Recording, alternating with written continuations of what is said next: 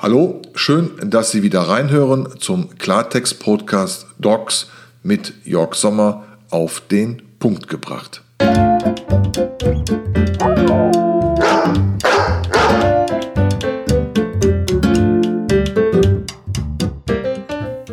Hallo zu unserer neuen Podcast-Folge Welpe zieht ein. Als wir den neuen Podcast Docs ins Leben gerufen haben, haben wir natürlich darüber philosophiert, welche Themen können dich jetzt als Hörer interessieren? Und aktuell haben wir ein ganz tolles und spannendes Thema. Ein Welpe zieht ein. Senja ist seit gestern hier in den Haushalt eingezogen. Eine Rhodesien Ritschbeck-Hündin, acht Wochen alt. Und wir haben noch einen Rhodesien Ritschbeck-Rüden. Der ist sechs Jahre alt, der Mick. Und das ist natürlich jetzt eine ganz spannende Zeit. Bis jetzt hatten wir den Mick alleine. Das war alles super harmonisch. Das war eingespielt. Und jetzt haben wir so eine kleine Maus und die wirbelt natürlich hier erstmal alles durcheinander. Somit haben wir uns entschieden, es gibt jetzt nun die Podcast-Folge Welpe zieht ein. Diese Podcast-Folgen beschreiben den Alltag ab dem ersten Tag, die täglichen Herausforderungen privat als auch im Job ich als Selbstständiger, wie kriege ich das gehandelt in den Terminen mit den Kunden. Dann geht es heute schon zum Welpentraining, zum Bernd Degenhardt, House of Animals nach Langenfeld und im späteren werden wir natürlich in den Folgen auch berichten, weil die Senja, da ist der Wunsch, dass die mal ein Therapiehund wird für demenzkranke Menschen und traumatisierte Kinder und wir berichten dann auch über die Ausbildung zum Therapiehund.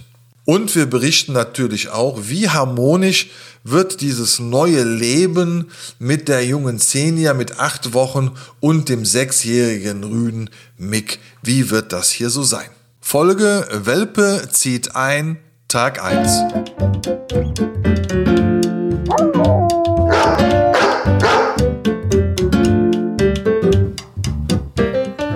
Gestern haben wir die Senior um 18 Uhr abgeholt. Am Vormittag haben wir den Züchter angerufen.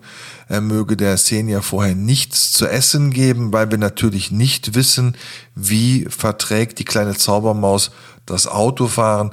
Deshalb nicht so stark füttern, sonst haben wir ein kleines Problem möglicherweise im Auto. Als wir dann angekommen sind, haben wir den Mick natürlich dabei gehabt. Der Mick blieb erstmal im Auto. Der musste sich beruhigen, weil wir schon einen Vorbesuch hatten. Der war wieder ganz aufgeregt. Man sagt ja, Hunde haben so geografische Landkarten im Kopf, also der wusste genau, wo wir waren. Dann waren natürlich dort auch noch zwei sehr hübsche, interessante Rhodesien Ritschbeck Hündinnen. Klar, da war der Mick natürlich ganz besonders aufgeregt, also haben wir den Mick erstmal im Auto gelassen. Dann haben wir die kleine Maus übernommen und haben dann überlegt, wie handeln wir das jetzt? Und haben gesagt, gut, gehen wir mit denen jetzt erstmal ein bisschen spazieren, dann können die sich beschnuppern. Das haben wir auch getan, da haben wir den Mick aus dem Auto rausgeholt. Der musste natürlich in der Wiese links und rechts an der Hecke erstmal markieren, ist ja klar, typisch Macho. Und hat dann natürlich gesehen, die kleine Senia mit acht Wochen hat sie ein bisschen beschnuppert, kann auch noch nicht so viel mit anfangen und äh, hat dann mir gezeigt, bäh, tu das weg.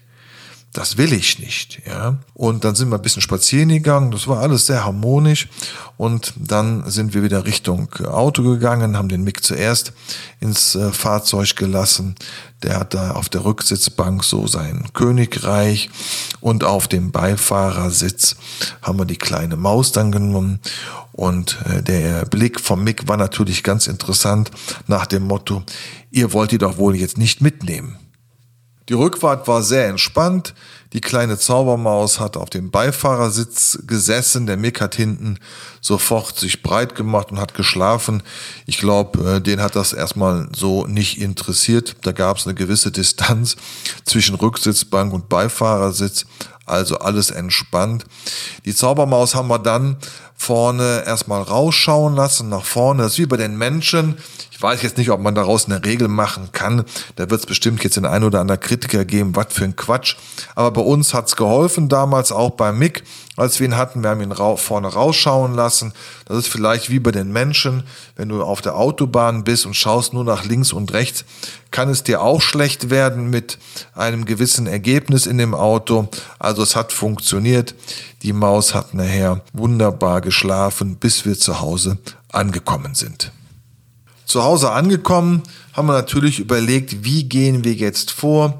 Geht der Mick zuerst, geht er zu zweit, holen wir sie beide gleichzeitig raus? Da gibt es ja auch sehr unterschiedliche Meinungen zu. Hundetrainer sagen auf der einen Seite so ein Quatsch, die Reihenfolge spielt keine Rolle. Ich weiß es nicht. Wir haben es immer so gehandhabt, dass der Mick grundsätzlich, wenn wir andere Hunde dabei hatten, mal einen Pflegehund, ist der Mick immer vorne weggegangen. So, also haben wir den Mick zuerst rausgelassen, dann haben wir die Xenia rausgelassen. Der Mick ging zuerst ins Haus, zuerst in den Garten. Die Xenia ist gefolgt und war ganz schön anzusehen. Erstmal wurde dann auf der Wiese von der Xenia gepieselt und was hatte Mick nichts besseres zu tun? Er musste natürlich schnuppern und erstmal fünf Liter Wasser von ihm drüber laufen lassen. Mittlerweile waren es dann auch schon 22 Uhr, fast 22 Uhr. Dann haben wir den Mäusen was zu essen gegeben. Auch darüber machst du dir Gedanken, ja gibst du den Hunden parallel, kriegt der Mick zuerst, kriegt die Maus zuerst. Und wir haben es dann jetzt so gehandhabt, wir haben äh, den Hunden das parallel gegeben. Das hat sehr gut funktioniert, auch auf Distanz, nicht direkt nebeneinander. Und klar, äh, die haben natürlich auch mal rechts und links geschaut. Ne? Ist in dem anderen, ein oder anderen Fresstopf noch was drin? War natürlich ruckzuck alles leer. Was sehr schön anzusehen war, keiner hat geschlungen. Wir haben schon Pflegehunde bei uns gehabt. Dann meinten beide, ganz schnell aufessen zu müssen, weil der andere könnte ja noch mal vorbeischauen und ein paar Häppchen mitnehmen. Das war jetzt nicht so. Das war schon ein gutes Zeichen. Also waren wir schon zum Thema Essen auch sehr zufrieden. Nach dem Essen ging das auch dann relativ zügig in den Garten. Die meisten oder die einen oder anderen werden das sicherlich kennen. Pipi Fein und Kaki Fein. Und dann haben die zwei ganz schnell ihr Geschäft gemacht. Das ist ja ganz wichtig, damit man abends äh, möglicherweise oder nachts nicht mehr raus muss. Die Kleine hat sich dann entleert und nicht äh, irgendwo noch nachts rumläuft, mal kurz ins Wohnzimmer pieselt, wo keiner was von mitbekommt. Nach dem Essen sollst du ruhen oder 1000 Schritte tun. Die 1000 Schritte haben wir jetzt mal sein gelassen. Also es ging jetzt in Richtung Schlafzimmer und wo schläft die kleine Maus? Da haben wir uns natürlich im Vorfeld viele Gedanken gemacht, haben ein eigenes Bettchen noch gekauft. Also zu erwarten, dass die Maus direkt beim Mick in seinem Bettchen schläft, das war natürlich ein bisschen blauäugig. Das wird ein bisschen Zeit brauchen, bis er sie so ranlässt. Deshalb haben wir uns da für ein kleineres Bettchen entschieden, haben natürlich alle Decken zusammengesucht, haben ein paar Stellen vorbereitet und so hat die kleine Maus sich natürlich die beste Stelle rausgesucht, da wo das Bettchen neben dem Bett stand, also ganz in meiner Nähe und dann hat sie da auch relativ schnell geschlafen, nachdem ich ihr so fünf bis gefühlte Viertelstunde den Bauch gekraut habe in der Hoffnung, dass es eine relativ ruhige Nacht wird, hast du dir natürlich auch dazu Gedanken gemacht, wie bist du vorbereitet? Naja, mit dem ersten Welpen hat man schon seine, Erfahrung gemacht.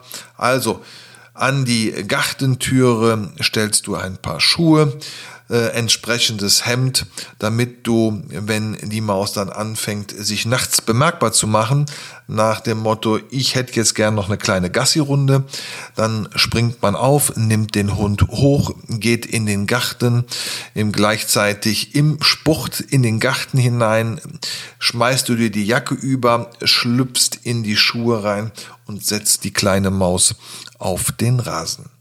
Das hat auch super funktioniert, heute Nacht dreimal also alles entspannt, kein Pipi in der Wohnung, alles so, wie es sein sollte. Toll hat sie es gemacht. Ach so, dann sollte ich auch wenigstens sagen, wie sie es gemacht hat. Ja, sie hat einfach äh, sich bemerkbar gemacht, hat ein bisschen rumgejauzt und ein bisschen am Bettkasten gekratzt und dann war mir klar, ja, es gibt einen kleinen Sport in den Garten. Somit war dies die erste Folge Welpe zieht ein, Tag 1. Naja, es war ja nicht ein ganzer Tag, sondern eigentlich nur ein Abend und eine Nacht und Jetzt lassen wir uns überraschen auf die nächsten Tage. Morgen geht's in die Welpenschule und morgen gibt's bestimmt viel mehr zu erzählen.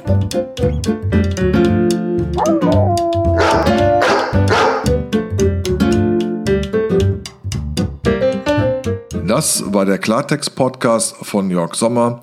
Ich freue mich, wenn Sie mich liken, wenn Sie mich bewerten und ich freue mich, wenn Sie wieder bei Dogs reinschalten. Bis zum nächsten Mal.